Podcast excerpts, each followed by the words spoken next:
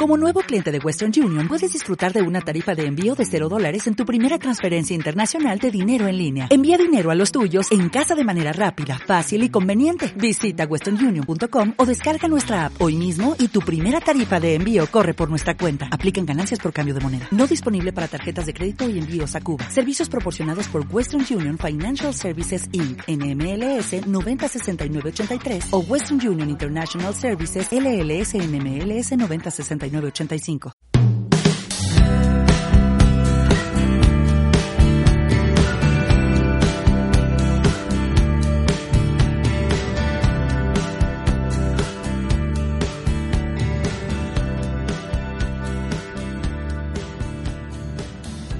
Saludable, un programa de radios.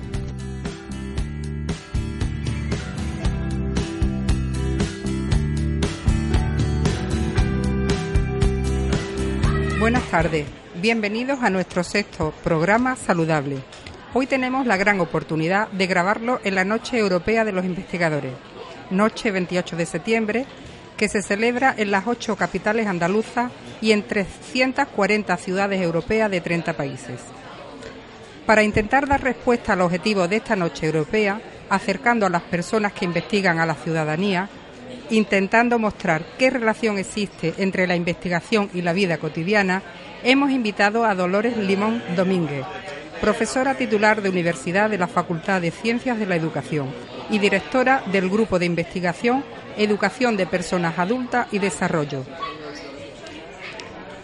Buenas tardes, María José.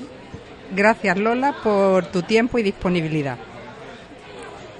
Nos encontramos en un espacio de educación superior, la Universidad de Sevilla, y en un contexto donde se pretende dar divulgación científica de una manera cercana.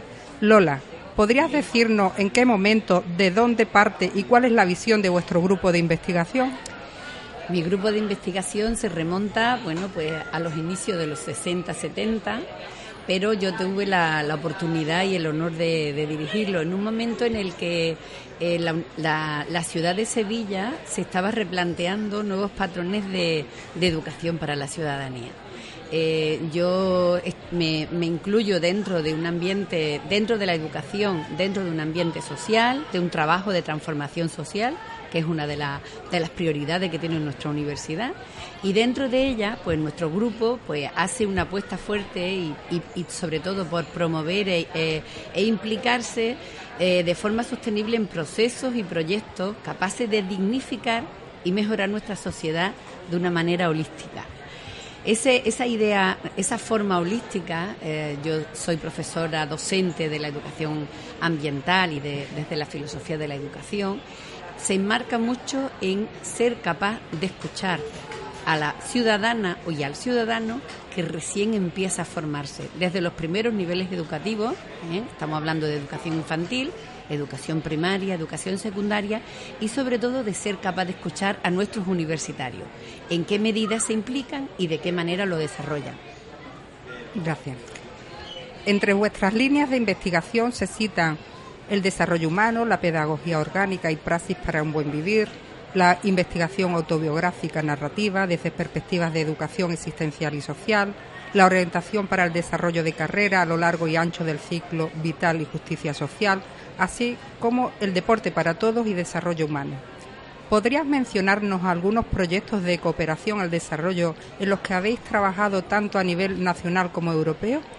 Muy bien, María José. Para mí es muy bonito subrayar la última frase que hablas de justicia social dentro de todas nuestras tareas y sobre todo dentro de justicia social en cuanto a enmarcar y a, dar posibilidad de que la universidad efectivamente sea un nido, ¿eh? una, una, diríamos, es como una especie de, de, da posibilidad a generar cambios en las personas, cambios en el sentido de que sean capaces de potenciar y de favorecer una creatividad social. Esa creatividad social en la que yo no voy a esperar que alguien termine o, me venga a resolver el problema, sino voy a tomar esa iniciativa, desde ahí nos metemos bastante en la idea de equidad, en la idea de que somos eh, cuanto más diverso y cuanto más escuchemos a esa diversidad, vamos a potenciar esa idea de, de común unión, ¿no? Y desde ahí, por ejemplo, tenemos proyectos y hemos... El primer proyecto, bueno, hemos tenido muchos proyectos de cooperación en, en, Marruecos, en Asilá, con, con, el tema de coeducación, que fueron los primeros de, cooperación que se hacía, cooperación al desarrollo. ¿eh? Dirigía en ese momento eh, el actual decano de la Facultad de, de Psicología. Estuvimos ahí durante cinco años trabajando el tema de coeducación a través del teatro infanto-juvenil. De ahí mm, tenemos muchas tareas ya como compartidas y desarrolladas. Nos hemos metido en proyectos de cooperación en Senegal para trabajar la formación de líderes auténticos de forma que las personas universitarias de la Universidad de Dakar y de San Luis fuesen de alguna manera gestores y, fueran agentes locales de desarrollo en, los lugares de, eh, más remotos de Senegal para mí, por ejemplo, también me vuelvo a, cooperación, pues por ejemplo, a Cuba y a República Dominicana. En Cuba, por ejemplo, con la, con la Facultad de, Sociología, para mí fue muy importante el trabajo que hicimos, que fueron de la primera tesis doctoral que yo tenía, que yo dirigí, que era con la profesora Noelia Melero, el tema de trabajar con mujeres cubanas, el tema de, por ejemplo, el trabajo del agua, ¿eh? el cómo el agua la administración del agua, la potabilidad del agua y, el ahorro tendría que ver bastante con la figura de las mujeres en, determinados contextos, eh, no, no meramente rurales, sino también, sobre todo, en entornos mm, urbanos, ¿no? Desde ahí, pues por ejemplo, nosotros nos hemos metido a nivel de cooperación, para mí es importante hablar de cooperación también, operación local. La cooperación local es incluir, son procesos inclusivos dentro de entornos locales, pues que de alguna manera necesitan otro, otro tipo de revalorización. Trabajamos en, en, su eminencia en el Polígono Sur con proyectos de potenciar una democracia desde los primeros niveles educativos, coincidiendo con los programas de... Mm, eh, Mm, bueno, el tema eh, en un primer momento era los presupuestos participativos, pero eso era una excusa para que la democracia real y directa fuese trabajada desde los primeros niveles la participación ciudadana. Exacto. En esa participación ciudadana que creo que hay que, que, sacar mucho, sacar mucho para que esa participación ciudadana sea lo más diversa y el nivel de escucha aumente y se diversifique, nosotros trabajamos inicialmente el proyecto en tres centros educativos tengo el orgullo de decir que en menos de tres años estaban 76 centros educativos. Prácticamente se hizo un mapa social y de ahí aparecieron las tesis doctorales del profesor eh, Jorge Ruiz Morales, de la profesora eh, Rocío Valderrama y también de otra profesora que en este momento ya no está en la Universidad de Sevilla, pero que fue también de la Universidad de Sevilla, Mercedes Rubio, ¿no? Eran tesis doctorales muy muy muy potenciadoras de lo que en un momento se hizo en esa en ese trabajo. Nos conseguimos la Universidad de Sevilla, que tenemos el lujo, y desde el centro de investigación del, de, desde el centro de investiga desde perdón desde la, el vicerrectorado de investigación se estaba mm, llevando a cabo un trabajo que tuvo el reconocimiento en Nueva York y se le dio el título la Universidad de Sevilla, gracias a la Universidad de Sevilla, al aval y al trabajo de investigación que nosotros hicimos, la Universidad de Sevilla tuvo el reconocimiento de Ciudad de la Infancia desde ese proyecto. Al año siguiente, pues por motivos políticos hubo un cambio y pasó a, decidieron que ya el grupo de investigación nuestro ya se había de alguna manera finalizado eh, esa tarea y se lo puso en manos de, de UNICEF. Pero esa parte de puesta en valor que lo he visto ahora en los carteles, Ciudad de la Infancia, como una de las promotoras eh, de la carrera nocturna. Eh, creo que es digno de saber que la Universidad de Sevilla tuvo ahí que avaló el contrato de 10, creo que eran 17 mm, investigadores dados de alta dentro del grupo del proyecto que tenía el grupo que lideraba el grupo de investigación y creo que es importante hacer valer ese, ese criterio. Eh, Lola, para acercarnos un poco al proyecto de universidades inclusivas, competencias clave de la comunidad universitaria para el desarrollo de una ciudadanía activa, cuyo acrónimo es Solidari, nos gustaría en primer lugar que nos hablara cómo se incardina dentro del programa Erasmus Plus o cuál es el objetivo general de este programa europeo. Este programa europeo del cual he tenido, vengo ahora reciente de Lima, que lo hemos puesto allí como, como proyecto no solamente innovador y que, que ha tenido el respaldo de la, de la mm, respaldo y el reconocimiento de lo que se de lo de lo que se ha de hacer sobre el proceso de incluir a las personas. Nosotros estamos hablando en educación superior, en, en el proyecto Solidari, de las primeras generaciones universitarias en Latinoamérica. Primeras generaciones universitarias que carecen de medios de medios para que desarrollen totalmente los estudiantes universitarios sus tareas.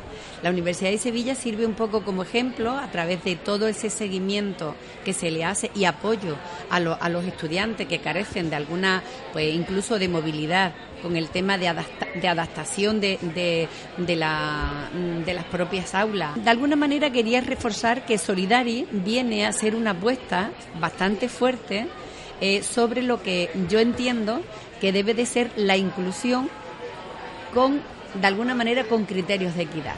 Es decir, personas de entornos desfavorecidos que vienen a estudiar a las aulas universitarias, pero que no tienen todos y cada uno de, diríamos, del apoyo institucional para que se desarrollen plenamente como, como lo que son, lo que van a hacer y lo que, lo que en un futuro van a, a, a desarrollarse, ¿no?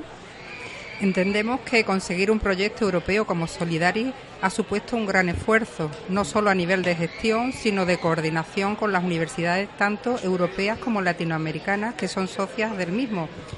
¿Cuándo surgió la idea y por qué surgió esta necesidad de plantear el proyecto Solidaris?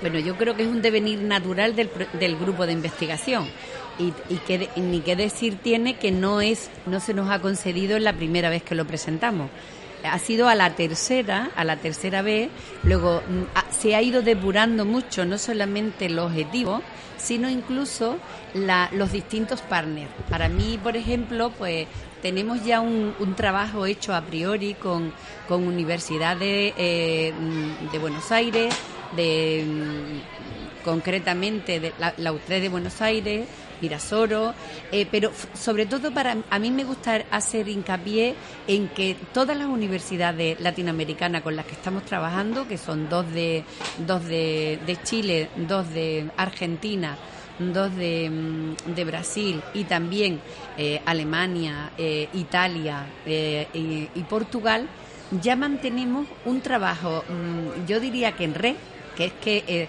cuando he dicho inicialmente la idea de trabajo eh, de justicia social y he dicho también y he subrayado la idea de creatividad social, es muy importante ese trabajo en red. Desde ahí sale esa, volvemos a, los inicios del grupo de investigación, trabajo en red, creatividad social y de alguna manera favorecer el pensamiento colectivo. Ya hemos tenido la oportunidad de vernos en el primer encuentro del, eh, desarrollando el Partner 1 en, en Roma y ha sido lo suficientemente rico como para crear una buena familia, que creo que las relaciones emocionales, para que de alguna manera el nivel de, exigencia no, no desmerece el nivel de exigencia a nivel de, de investigación, creo que mm, da mucho más, da mucho más resultado y el producto es de mayor calidad. Cuando habláis de competencias transversales para el fomento de la inclusión y empleabilidad de los estudiantes en riesgo de exclusión social, ¿a qué competencias os referís? Tenemos competencias claves como, por ejemplo, la oral y la escrita. ¿eh? Tenemos otras competencias que para mí son importantes, que es el tema de equidad. Nos ha costado mucho trabajo y, y, nos ha costado trabajo eh, concretar eh, y unificar el criterio, porque nosotros queríamos el tema de igualdad de género. El tema igualdad de género en, en Latinoamérica, bueno, pues ha habido que poner equidad. Eh, y de ahí han aparecido otro, otras competencias, otras competencias como el... Ahora mismo lo, lo, lo, veo. El emprendimiento, el, liderazgo, la autonomía, la interculturalidad, el uso de las TIC, en la educación. Señalar, por ejemplo, que el tema el, como competencia, la interculturalidad, mm, es uno de, de los campos de trabajo del grupo de investigación donde nosotros hemos reforzado muchísimo más y hemos hecho bastante hincapié. El tema de, la, de las culturas indígenas, el tema de que nosotros aquí en España, la parte de, de interculturalidad, cuando se habla de las minorías étnicas, eh, para mí hablar de diversidad y hablar de inclusión no solamente va a ser reconocimiento de las minorías étnicas, sino también de las distintas culturas urbanas que mantenemos en nuestras ciudades. Es muy importante que esa diversidad se sienta reconocida y escuchada el carácter, la competencia a desarrollarla de emprendimiento creo que es básica en los días, eh, en, la, en la sociedad hoy y en el momento actual creo que es imprescindible para nuestros estudiantes que se sientan reconocidos no solamente como personas emprendedoras, sino que además la sociedad le dé su sitio a su idea, que se apoye desde las instituciones, que se le pueda. Por tanto, son competencias que han de ser básicas e imprescindibles. Teniendo en cuenta que en este proyecto colaboran 11 instituciones, ¿estáis encontrando algún tipo de dificultad para concretar qué entiende cada socio para definir cada una de las competencias? Eh, perdona. Y en caso afirmativo, ¿podrías indicarnos cuál de ellas os ha llevado más tiempo consensuarla y, sin embargo, qué competencia ha sido más fácil definir entre los 11 socios? Está claro que la de emprendimiento y la de eh, equidad que queríamos mm, de alguna manera queríamos poner el tema de igualdad de género han sido dos de las más han sido dos de las más mm, de las que más han cuestionado. Sobre todo la de emprendimiento porque el carácter mm, bueno de las universidades latinoamericanas eh, se han sentido muy el tema del emprendimiento lo, lo ven mucho desde un una situación neoliberal, ¿no? Eh, en el tema de que no se tiene tan en cuenta, no se tiene tan en cuenta a los estudiantes, bueno, que vienen de un entorno más desfavorecido, el carácter de emprendimiento se supone que es de empresa eh, eh, y, se le pone en valor de empresa. Ellos le han costado mucho más trabajo esa parte porque no ellos no, no van a tener capacidad de montar empresa. Tienen grandes ideas y podrán ser reconocidas por empresas ya ahí hay una discusión de base, una discusión ideológica y política, que por ejemplo eh, el liderazgo de, de, la primera, el primer World Park, que ha sido las universidades de, Chile y de Roma, y Chile mm, tiene serios problemas porque además creo que, ha hecho una apuesta muy fuerte, ha hecho un trabajo buenísimo y creo que lo hemos felicitado el resto de las universidades concretamente a Bernardita, porque además ha sido una lideresa de esta, eh, eh, con mucha, con, haciendo muchísimo hincapié en, lo que, en lo que se mantenía, y es el reconocimiento de que las personas con un nivel cultural, eh, bueno, o social, vamos a llamarlo social, porque el cultural es bastante rico, pero social y económico bajo, tienen poca capacidad de, de, empresas, ¿no? Entonces el emprendimiento y empresa nos ha costado trabajo definirlo. Sin embargo, yo creo que hay ahora mismo una, una un consenso de, de, de cada una de ellas que creo que el cierre de World Packet, que prácticamente lo hemos hecho ya con un encuentro online que ha sido bastante rico y fructífero. Creo que hemos pasado ya de lleno a, elaborar, que estamos en el segundo, a elaborar una herramienta que ahora lo lidera la Universidad de Sevilla y, sobre todo em, Argentina para crear una herramienta que los propios estudiantes cuando la estén desarrollando puedan de alguna manera redignificar en qué momento se encuentran. No sé si me has contestado a cuál ha sido la más fácil de consensuar. La más difícil, el emprendimiento, pero la más fácil.